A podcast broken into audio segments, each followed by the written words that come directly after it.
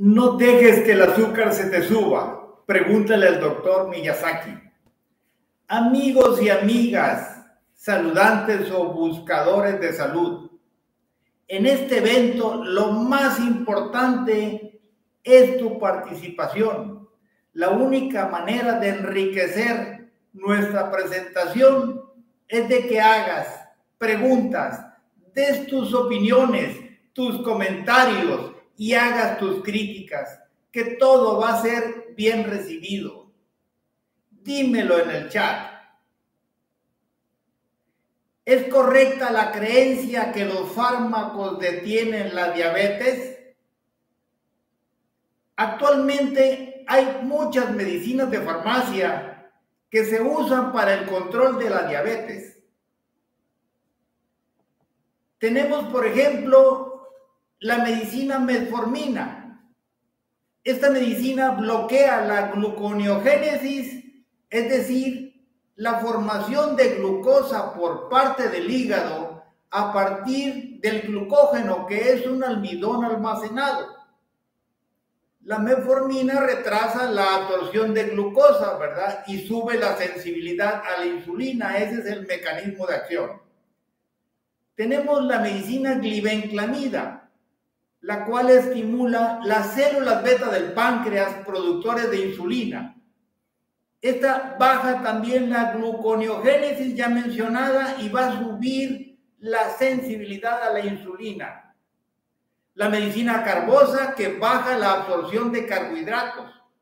La medicina glimepirida con una función parecida a la glibenclamida pero más potente la medicina repaglinida que aumenta la producción de insulina, la medicina vildagliptina que aumenta la producción de insulina, baja el glucagón, que es la otra hormona del páncreas, y baja el apetito. Y las medicinas pioglitazona y rosiglitazona que van a aumentar la sensibilidad a la insulina. El problema con estas medicinas son los daños que pueden causar pues aumentan en un 19% el riesgo de muerte por todas las causas. Aumentan en 43% el riesgo de muertes por causas cardíacas y vasculares. La meformina como reacción causa diarrea, baja el nivel de vitamina B12, provoca bajas de azúcar en el ejercicio y causa daño en los riñones y el hígado. Las medicinas glibenclamida y glimepirida van a causar anemia y hepatitis afectan la capacidad de conducir, dan reacciones de fotosensibilidad, causan trastornos en el estómago, en los intestinos y piel, provocan una baja de los glóbulos blancos de la sangre y de las plaquetas y además van a causar daño renal. La medicina carbosa va a provocar alteraciones en estómago e intestinos como llenura, diarrea o estreñimiento. La medicina repaglinida va a causar trastornos en estómago e intestinos. Además que baja la capacidad de reacción al conducir y puede dañar el hígado. La medicina vildagliptina causa daño en los riñones y en el hígado. ¿Y qué decir de la medicina rosiglitazona que puede causar derrames cerebrales, favorecer la insuficiencia del corazón, provocar ataques cardíacos y causar enfermedades del corazón por falta de oxígeno? Aparte de los daños causados por las sustancias activas de los medicamentos, se va a agregar otro problema. El 80% de los ingredientes de las medicinas se producen en China e India. Y la FDA norteamericana, que es la oficina oficial reguladora de ellas, lamentablemente no alcanza a verificar más del 1% de las medicinas importadas. Ya se vio desde 2018 en que se comprobó que el compuesto cancerígeno y tóxico para el hígado NDMA venía con la medicina metformina procedente de China. Hay que tomar en cuenta que la diabetes empieza con la resistencia a la insulina, es decir, elevación del nivel de insulina en sangre que lleva a un efecto disminuido en las funciones de la insulina de almacenar el azúcar en forma de grasa y de meter el azúcar al interior de las células. Por esto es que la insulina, aunque esté elevada, no logra bajar el nivel de azúcar alto en sangre. Pero también la diabetes se origina en el sistema de señal de leptina deficiente. La leptina es una hormona que nos hace sentir llenos. Es la que le avisa al cerebro que ya no hay que comer. Estas hormonas, tanto la insulina como la leptina, son promovidas por la alimentación. Lamentablemente, los médicos comienzan el tratamiento primero con medicinas y no lo inician con alimentos. Es un error científico que están cometiendo los organismos que dirigen la salud y también la comunidad médica en el mundo. Y ese error es lo que está aumentando la morbilidad, o sea, causa de enfermedad y la mortalidad por diabetes.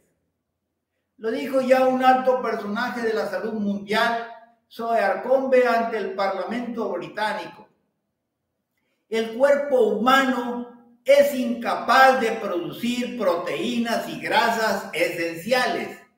Y como no hay carbohidratos esenciales, quiere decir que el límite de carbohidratos compatibles con la vida es cero, siempre y cuando se consuman proteínas y grasas.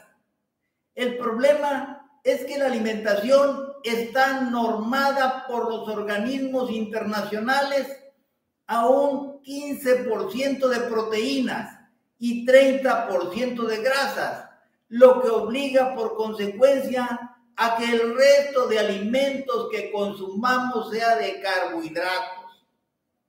Aunque la medicina convencional se enfoque en administrar medicinas para la diabetes, la verdad es que lo único que se necesita es un cambio en el estilo de vida. Pues vemos que 19 de cada 20 personas padecen diabetes tipo 2. Un estudio publicado en el JAMA de Medicina Interna concluyó que la terapia con insulina en personas con diabetes tipo 2 va a causar más perjuicio que beneficio. John Yudkin, profesor de medicina de la Universidad de Londres, dijo que la terapia con insulina va a reducir la calidad de vida. La mayoría de estudios muestran una relación estrecha entre la dosis de insulina y el mayor riesgo cardíaco, vascular y la muerte. La hiperinsulinemia, o sea, la insulina elevada en sangre, va a causarnos inflamación, endurecimiento de las arterias, presión alta, exceso de triglicéridos y colesterol malo, además de insuficiencia del corazón y arritmia la mitad de los adultos van a desarrollar en el mundo un nivel prediabético de azúcar en la sangre.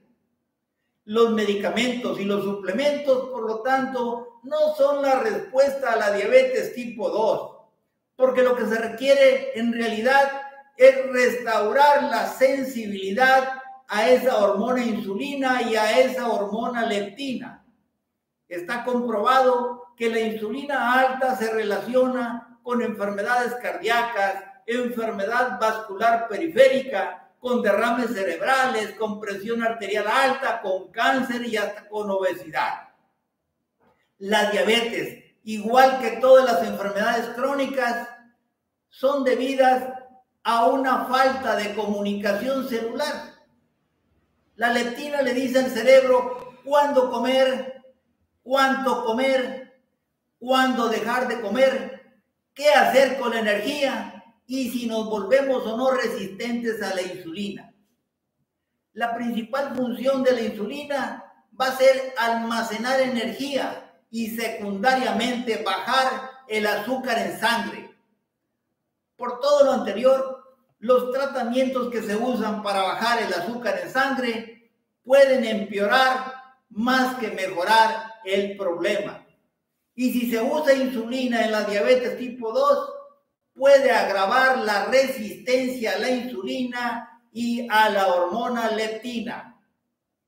En cuanto a los alimentos, la fructosa es de los más dañinos porque sube la insulina y los triglicéridos, lo que va a bajar la hormona leptina y va a aumentarnos el hambre. No suprime la hormona grelina, la hormona del hambre, como lo hace la glucosa. Y además la fructosa va a subir el ácido úrico, lo que causa inflamación. La fructosa tampoco estimula a la insulina como lo hace la glucosa. Por esa razón, no estimula ni la leptina ni suprime la grelina y entonces va a causar síndrome metabólico, un aumento de peso, puede ser una barriga cervecera, baja el colesterol bueno, sube el colesterol malo y causa presión alta. En conclusión, la diabetes ha aumentado siete veces en los últimos 50 años. De las personas con diabetes, Actualmente el 12% usa insulina, el 14% insulina y medicinas, el 58% usa medicinas orales y solamente el 16% no usa medicinas. No dejes que el azúcar se te suba. Hasta pronto.